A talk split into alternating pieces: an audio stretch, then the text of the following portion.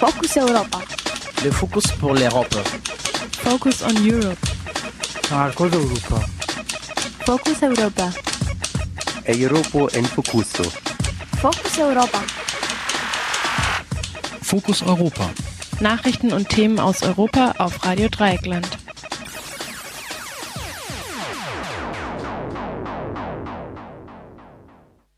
Herzlich willkommen zum Fokus Europa Spezial von Freitag, den 29. November 2013. In der heutigen Ausgabe begleitet euch Mathieu. In der kommenden halben Stunde legen wir den Fokus auf das offiziell unter dem Namen Transatlantische Handels- und Investitionspartnerschaft auf Englisch TTIP bekannte Freihandelsabkommen. Dieser Abkommen wird seit Juli dieses Jahres zwischen den USA und der EU verhandelt und könnte die wirtschaftlich größte Freihandelszone der Welt schaffen. Doch viel Kritik erhalten diese Verhandlungen von diversen zivilgesellschaftlichen Organisationen. Warum erfahrt ihr in dieser Sendung?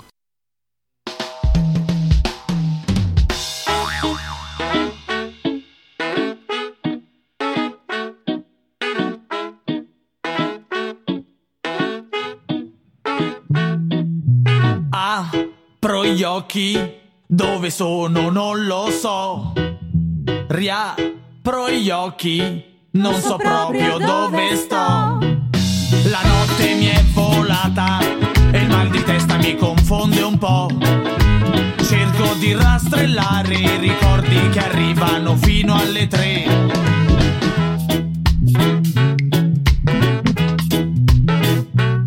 Metto a fuoco quel poster sul muro. Sembra proprio dei Tokyo Hotel. Giro e rigiro lo sguardo, ma qua dentro il reggae non c'è. Forse è il caso di accendere la luce. Ma il pulsante non so dov'è.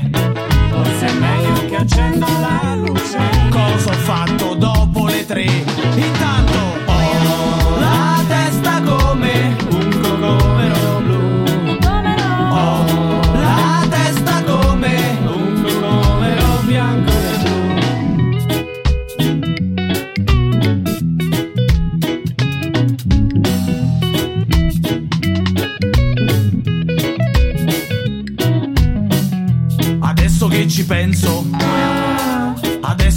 penso, adesso che ci penso, adesso che ci penso, questo non è il mio comodino, con la canna spenta e l'accendino, quanto cazzo russa sto cuscino, forse un cuscino non è. Die erste Verhandlungsrunde zum transatlantischen Freihandelsabkommen fand im Juli statt. Die zweite war für Oktober geplant, musste aber wegen des Haushaltsstreits und des sogenannten Shutdowns der amerikanischen Verwaltung auf November vertagt werden. Die dritte Verhandlungsrunde soll Mitte Dezember stattfinden. Die offizielle Zielsetzung ist es, bis 2015 zu einem Ergebnis zu kommen. Die Europäische Kommission und die US-Regierung argumentieren gerne mit den Vorteilen, die sich aus diesem Freihandelsabkommen ergeben würden und dabei hauptsächlich die erwarteten positiven Effekte für Wirtschaftswachstum und der Entstehung von Arbeitsplätzen. Doch schon diese Versprechen von Wirtschaftswachstum und Arbeitsplätzen sind für Dirk Hirschel, den Fachbereichsleiter zur Wirtschaftspolitik beim Verdi-Bundesvorstand, der von Radio Lora München interviewt wurde, nicht solide. Bei den vergangenen Freihandelsabkommen war es in der Regel immer so, dass große Wachstums- und Beschäftigungseffekte prognostiziert wurden, wie auch dieses Mal, um spezielle Unternehmensinteressen als Allgemeininteresse auszugeben. Insofern sind diese optimistischen Wachstums- und Beschäftigungsprognosen zunächst mal zu hinterfragen. Bei der Öffnung des europäischen Binnenmarktes, Liberalisierung des europäischen Binnenmarktes gab es damals im Cecchini-Report ähnliche optimistische Prognosen, die sind allesamt nicht eingetreten.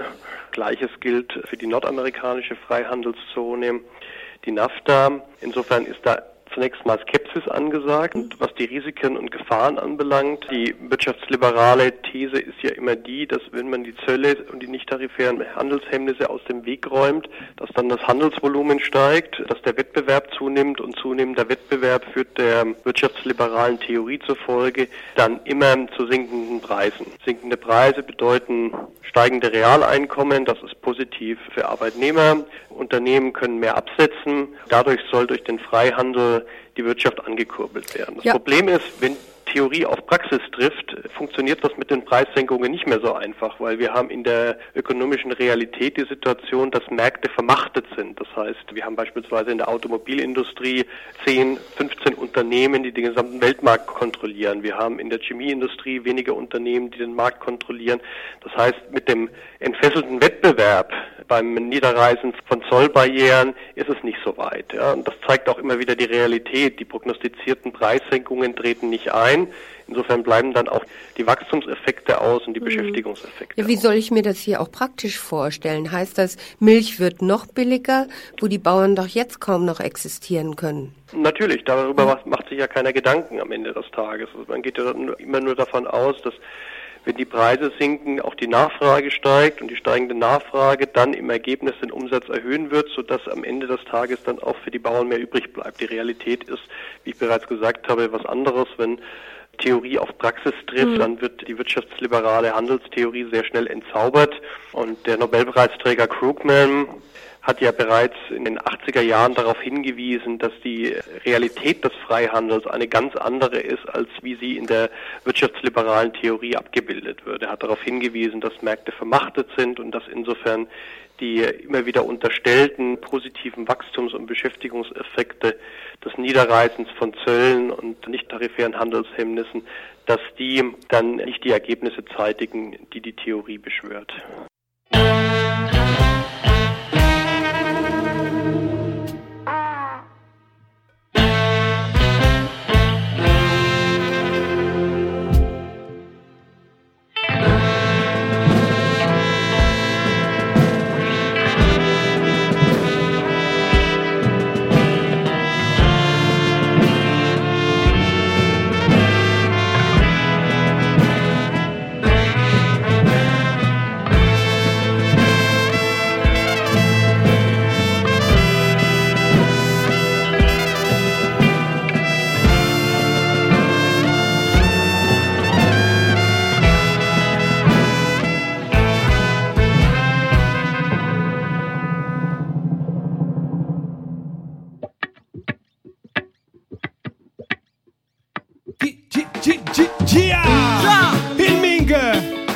Marzica Style Cabaret Style Piccione Un cuore Una famiglia Oh Rastafari La la la la La la la la la la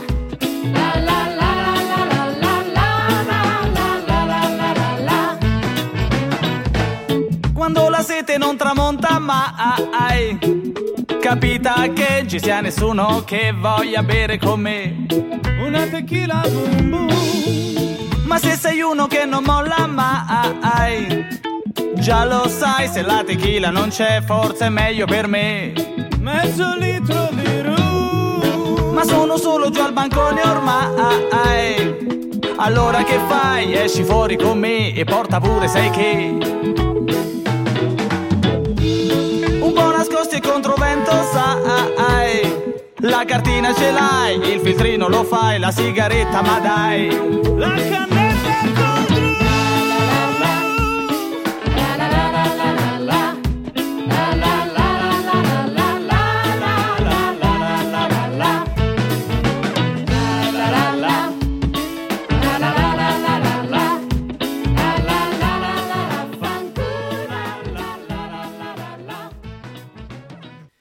Bei diesen Freihandelsverhandlungen geht es nicht so sehr darum, die Zölle zu senken, die ohnehin schon historisch niedrig sind.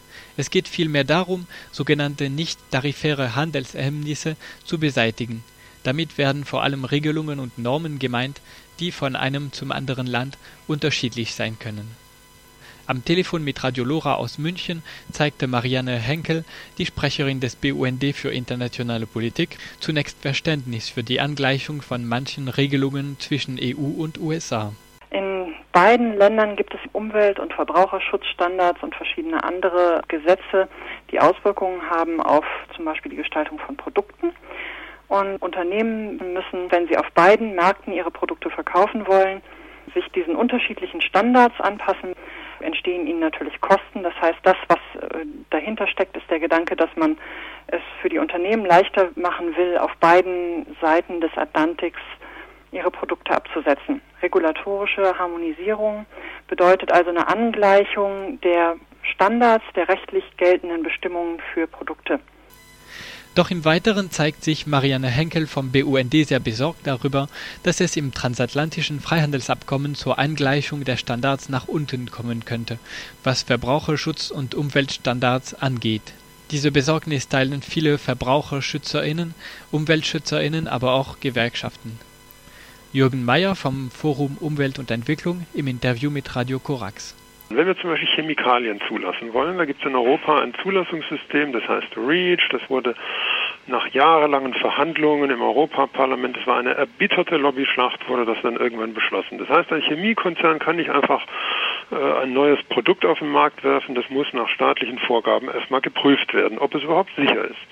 In den USA muss er das nicht. In dem Augenblick, wo wir beschließen, gegenseitig unsere Standards anzuerkennen, wird natürlich niemand mehr in Europa seine Sachen zulassen, sondern in Amerika, äh, weil da ist das einfacher. Das heißt, wir können hier unsere Regulierungsverfahren zwar beibehalten, nur sind sie eigentlich irrelevant geworden, weil alle machen es dann nach amerikanischen System. Und äh, allein schon, wenn man das im Kopf hat, ist völlig klar, dass wir bei anderen Fragen in Zukunft gar keine Regulierungsvorgaben mehr machen können. Wir können das zwar im Europaparlament beschließen oder im Bundestag beschließen, aber das Freihandelsabkommen nimmt sozusagen uns die äh, Möglichkeit, das dann auch durchzusetzen. Und das ist die große Gefahr, die man mit dieser gegenseitigen Anerkennung von Standards äh, hat, weil das werden am Ende die niedrigsten Standards sein, die sich durchsetzen. Und wir leben heute in einer Situation, wo wir das Gegenteil brauchen. Wir brauchen höhere Umweltstandards, wir brauchen höhere Arbeitssicherheitsstandards, Standards. Wir brauchen auch höhere Sozialstandards. Wir debattieren hier über Mindestlöhne etc., weil wir gemerkt haben, wir haben zu viel dereguliert. Und von den Finanzmärkten will ich mal gar nicht reden. Da ist das völlig offensichtlich, dass wir zu weit dereguliert haben. Und mit diesem transatlantischen Investitionsabkommen werden wir das in Zukunft nur noch können, wenn die Amerikaner mitziehen. Und äh, die Erfahrung zeigt, dass sie in den meisten Fällen natürlich nicht mitziehen werden. Dirk Hirschel, Fachbereichsleiter zur Wirtschaftspolitik beim Verdi-Bundesvorstand im Interview mit Radio Lora München.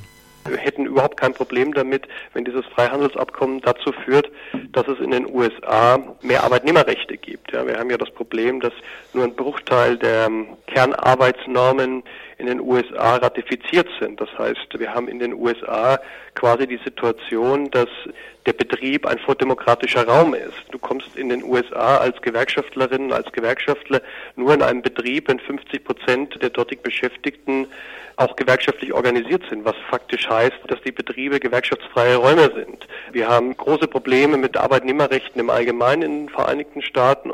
Wenn das dann sozusagen die Norm wird, ja, wenn die Arbeitsbedingungen und Entlohnungsbedingungen der Vereinigten Staaten dann nach Europa transferiert werden können, dann würde das bedeuten in der Konsequenz, dass es ein Angriff auf Arbeitnehmerrechte, auf Entlohnungsbedingungen, auf Arbeitsbedingungen deutscher, italienischer und spanischer Beschäftigter ist. Das wäre nämlich dann der Fall, wenn für die entsendeten US-amerikanischen Beschäftigten oder die Selbstständigen, die dann bei uns tätig sind, wenn für die die Arbeits- und Entlohnungsbedingungen, die Arbeitnehmerrechte der USA gelten. Wenn die dann in Europa sozusagen nach Europa importiert werden, dann hätten wir die entfesselte Konkurrenz nach unten. Genau das gilt das eben zu verhindern. Wir führen da eine ähnliche Auseinandersetzung oder werden eine ähnliche Auseinandersetzung führen müssen wie bei der Dienstleistungsrichtlinie innerhalb des europäischen Binnenmarktes, wo es auch darum ging, wenn jetzt ein Arbeitnehmer aus eine Arbeitnehmerin aus Italien nach Deutschland kommt, welche Standards gelten dort? Ja? Gelten die Standards des Ziellandes, also in dem Fall dann Deutschlands, gelten die deutschen Tarifverträge, gelten die deutschen Arbeitsbedingungen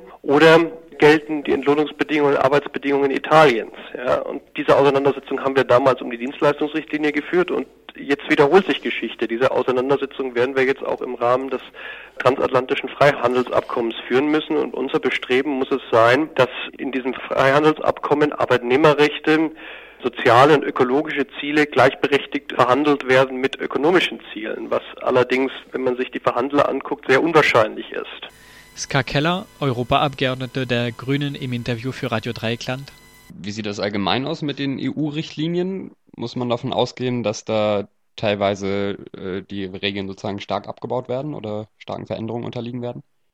Wir Grüne werden auf jeden Fall ähm, versuchen, das nicht äh, passieren zu lassen. Wir finden den Verbraucherinnenschutz, wie wir in der Europäischen Union haben, äh, sehr richtig, nämlich mit der Herangehensweise, dass erst bewiesen muss, dass etwas gefahrenlos ist, bevor es auf den Markt kommt, während in den USA es so abläuft, dass erst bewiesen muss, dass etwas schädlich ist, bevor es verboten wird. Aber wir finden diesen vorsorgenden Verbraucherinnenschutz viel besser und da wollen wir eben nicht, dass äh, uns durch so ein Freihandelsabkommen durch die Hintertür ähm, Gesetze geändert werden. Geistiger Eigentum steht auch im Mandat der Europäischen Union. Hier kommt es bei der Harmonisierung aber nicht in Frage, geistiger Eigentum zu liberalisieren, sondern umgekehrt geistigen Eigentum und Patente im Abkommen möglichst zu schützen. Genau diese Verschärfung befürchtet das französische Verein gegen AIDS Acte Paris. Wir befürchten verschiedene Maßnahmen. Die erste ist natürlich eine Verlängerung der Pharmapatente. Aber es sind auch eine ganze Reihe anderer Maßnahmen, die einen unmittelbaren Effekt hätten. Dazu zählt die Harmonisierung der Data Exclusivity, also der Datenausschließlichkeit. Es geht darum, dass Pharmalaboren erlaubt würde, eine ganze Reihe von Daten über ein Pharmapatent nicht zu veröffentlichen, nachdem dieses Pharmapatent gemeinfrei wird. Zu diesen Daten würden unter anderem die klinischen Wirkungen zählen. Da die Produzenten von Generika diese Daten nicht erhalten würden, müssten sie die klinischen Wirkungen nochmals testen, was viel teurer wäre. Dadurch würden Generika langsam auf den Markt kommen, aber auch deren Kosten erhöht, wenn die Produzenten nochmals Versuche durchführen müssten.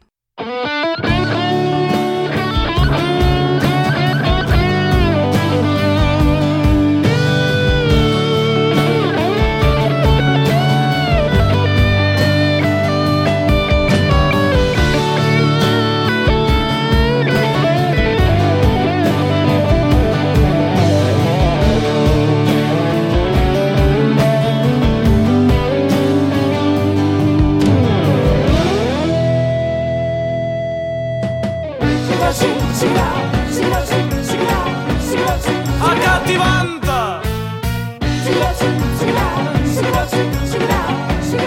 Accattivante Soldi miei Non ne ho Ma problemi Non ce l'ho. L'aperitivo abbondante è svanito. All'istante La camicetta attillata Il pantalone firmato Il cappello gelatinato La scarpetta d'oro che m'ho comprato E me ne vado. Al fashion bar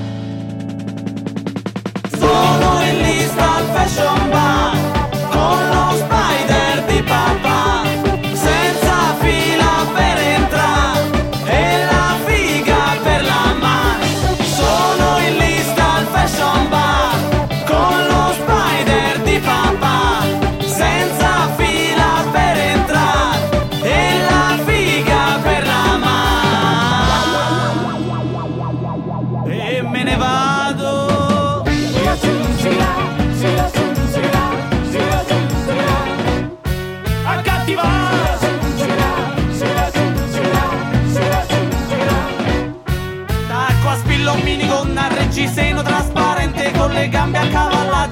Sguardo. Accattivante con il braghetto bene in vista inseguendo la mia pista faccio finta di sentire un discorso che non so capire poi rispondo.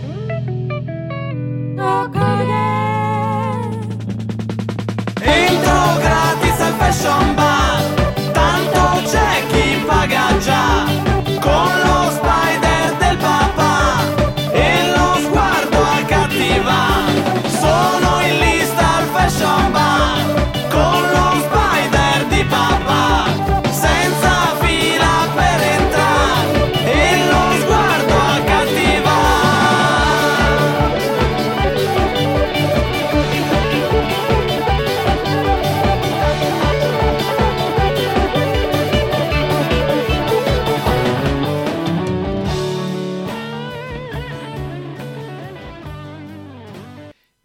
Angleichung von Regelungen wird auch Investorenschutz einer der Hauptpunkte im transatlantischen Freihandelsabkommen darstellen. Dies ist gleichzeitig das von der Zivilgesellschaft am heftigsten kritisierte Vorhaben. Was sich hinter dem Begriff birgt, erklärt die grüne Europaabgeordnete Ska Keller. Ein Investorenschutz hat eigentlich die Aufgabe, dass sich äh, Menschen, die äh, in dem anderen Land investieren sollen, halbwegs sicher fühlen sollen. Äh, das finden wir auch richtig, aber wir denken eben auch, dass die nationale Gerichtsbarkeit eben dafür ausreicht. Ähm, weil wenn ein, ein Investor, sagen wir mal, aus, der Euro, aus Europa, aus der Europäischen Union, in der Europäischen Union auf Schwierigkeiten stößt, zum Beispiel er oder sie wird enteignet, dann kann er oder sie sich natürlich auch an die Gerichte vor Ort wenden. Und genau dasselbe Recht muss immer ein ausländischer Investor auch haben. Das Problem ist, äh, dass für die Mitgliedstaaten das anscheinend nicht genug ist. Sie wollen, dass Investoren die Möglichkeit haben, außerhalb der, der nationalen Gerichte ein äh, internationales Panel anzurufen, also ein, eine, ja, eine Gruppe von Experten. Das sind äh, keine Richter und ähm, die verhandeln dann auch diesen Konflikt nicht vor einem Gericht, sondern äh, hinter verschlossenen Türen zu dritt ähm, und entscheiden dann auf Grundlage alleine des äh, Investitionsschutzabkommens und nicht auch auf noch Grundlage anderer äh, europäischer, internationaler, was auch immer Rechte. Marianne Henkel vom BUND erklärt, warum die großen Unternehmen Druck auf die Europäische Kommission für mehr Investorenschutz und Schiedsgerichtsbarkeit ausgeübt haben.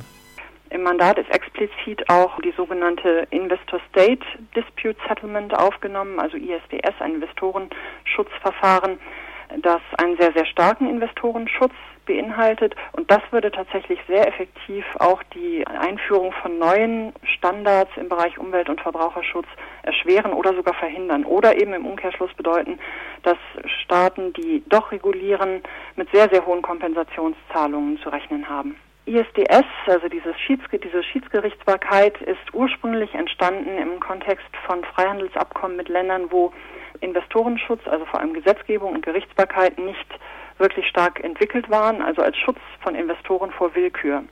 Das ist im Kontext von Verhandlungen zwischen USA und EU sowieso nicht gegeben. In beiden Ländern ist die Rechtsstaatlichkeit voll entwickelt. In beiden gibt es Gesetze und Gerichte, die voll und ganz in der Lage sind, Investoren zu schützen vor willkürlichen Eingriffen des Staates. Insofern ist das eigentlich völlig überflüssig, sagen selbst Juristen. Dass hier trotzdem diese Schiedsgerichtsbarkeit aufgenommen worden ist in das Mandat, ist vor allem auf den Druck großer Unternehmen zurückzuführen, die damit zwei Ziele verfolgen. Zum einen wollen sie damit mehr Klagemöglichkeiten erhalten und einen noch stärkeren Investorenschutz, als das sowieso schon unter nationaler Gesetzgebung der Fall ist. Und zum Zweiten hoffen sie auch darauf, dass das in gewisser Weise einen globalen Standard setzt, also dass das dann eben auch im multilateralen Kontext relevant wird, wo gerade die Doha-Runde im WTO-Kontext gescheitert ist. Diesem Investorenschutz und der damit einhergehende internationale Schiedsgerichtsbarkeit werfen NGOs vor, dass sie den großen Unternehmen ermöglichen, die Gesetze und die Demokratie auszuhebeln.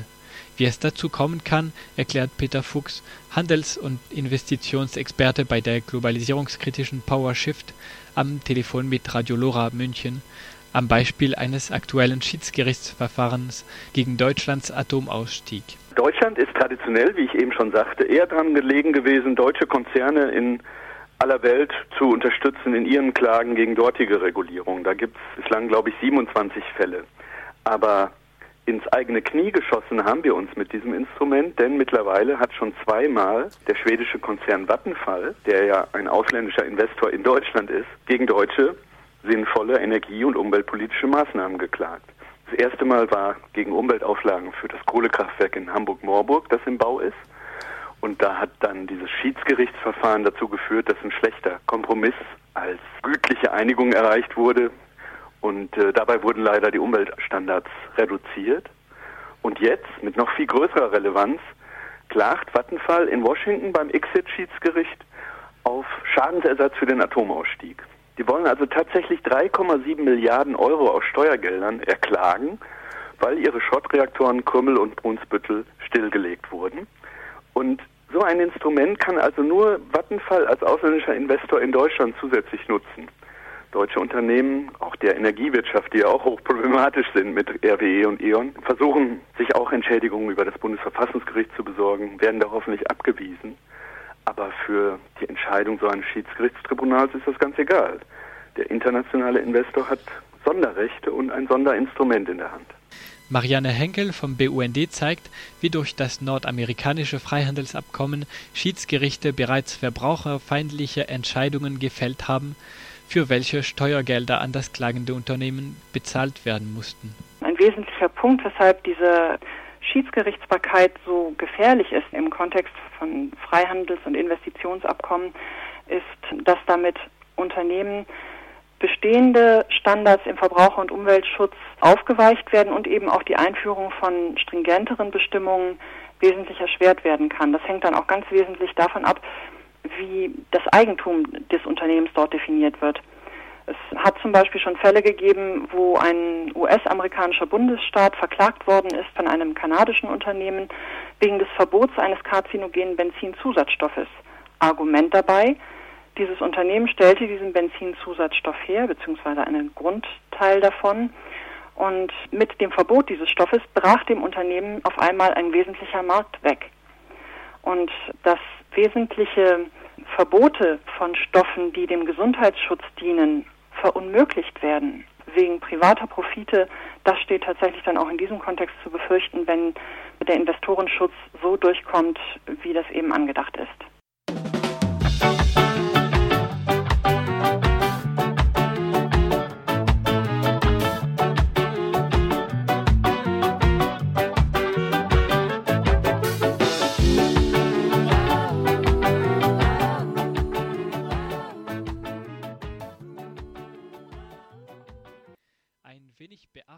Punkt im Verhandlungsmandat der Europäischen Union ist die sogenannte Standstill-Klausel. Eine Klausel aber, die laut Fritz Klunk, dem Herausgeber der Münchner Gazette, die Deregulierung des Kapitalmarktes unumkehrbar machen könnte.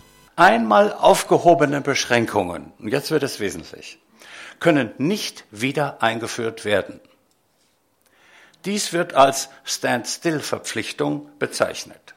So wird praktisch der Status quo gesichert und es kann nur eine Entwicklung in Richtung einer weiteren Liberalisierung erfolgen. Ein Zurück gibt es dann nicht mehr.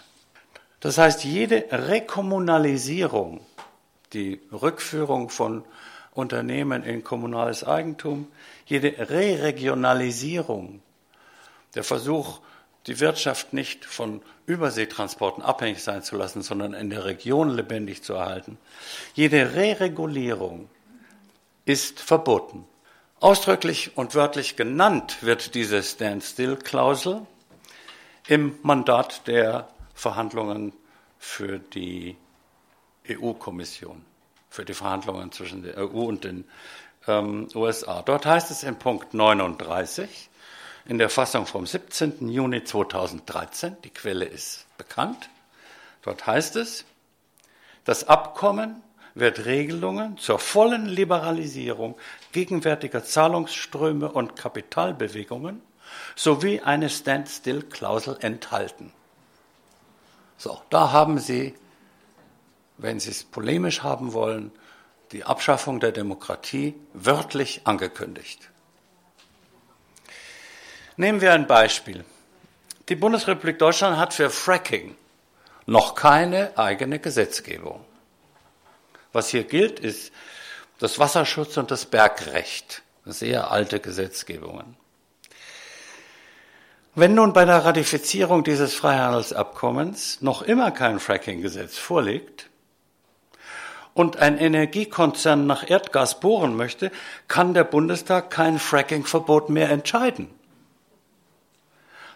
Außer, nein, sogar wenn er nur ein Moratorium fordert, müsste er sofort mit den Klagen der Investoren rechnen, weil damit ja wieder Gewinne entgangen sind. Das wäre eine Verletzung der Standstill-Vorschrift und ein Investitionshemmnis. Wenn nicht sogar, wie es im Mandat auch an einigen Stellen genannt wird, eine indirekte Enteignung. Das Beispiel ist keine Theorie. Vor kurzem hat der US-amerikanische Energiekonzern Lone Pine die kanadische Provinz Quebec vor einem Schiedsgericht verklagt, weil Quebec zum Schutz der Umwelt ein Fracking-Moratorium beschlossen hatte. Lone Pine beruft sich hierbei auf das North American Free Trade Agreement, NAFTA, was als Vorbild für, das, für die TTIP gilt. Das war Fokus Europa Spezial in der Ausgabe von Freitag, den 29. November 2013. Die GEMA-freie Musik war von Piccioni e i membri della GAG. Diese Sendung könnt ihr auf freie-radios.net nachhören. Am Mikrofon war Mathieu, der euch ein schönes Wochenende wünscht. Das war Fokus Europa von Radio Dreieckland. Produziert mit finanzieller Unterstützung des Europäischen Parlaments.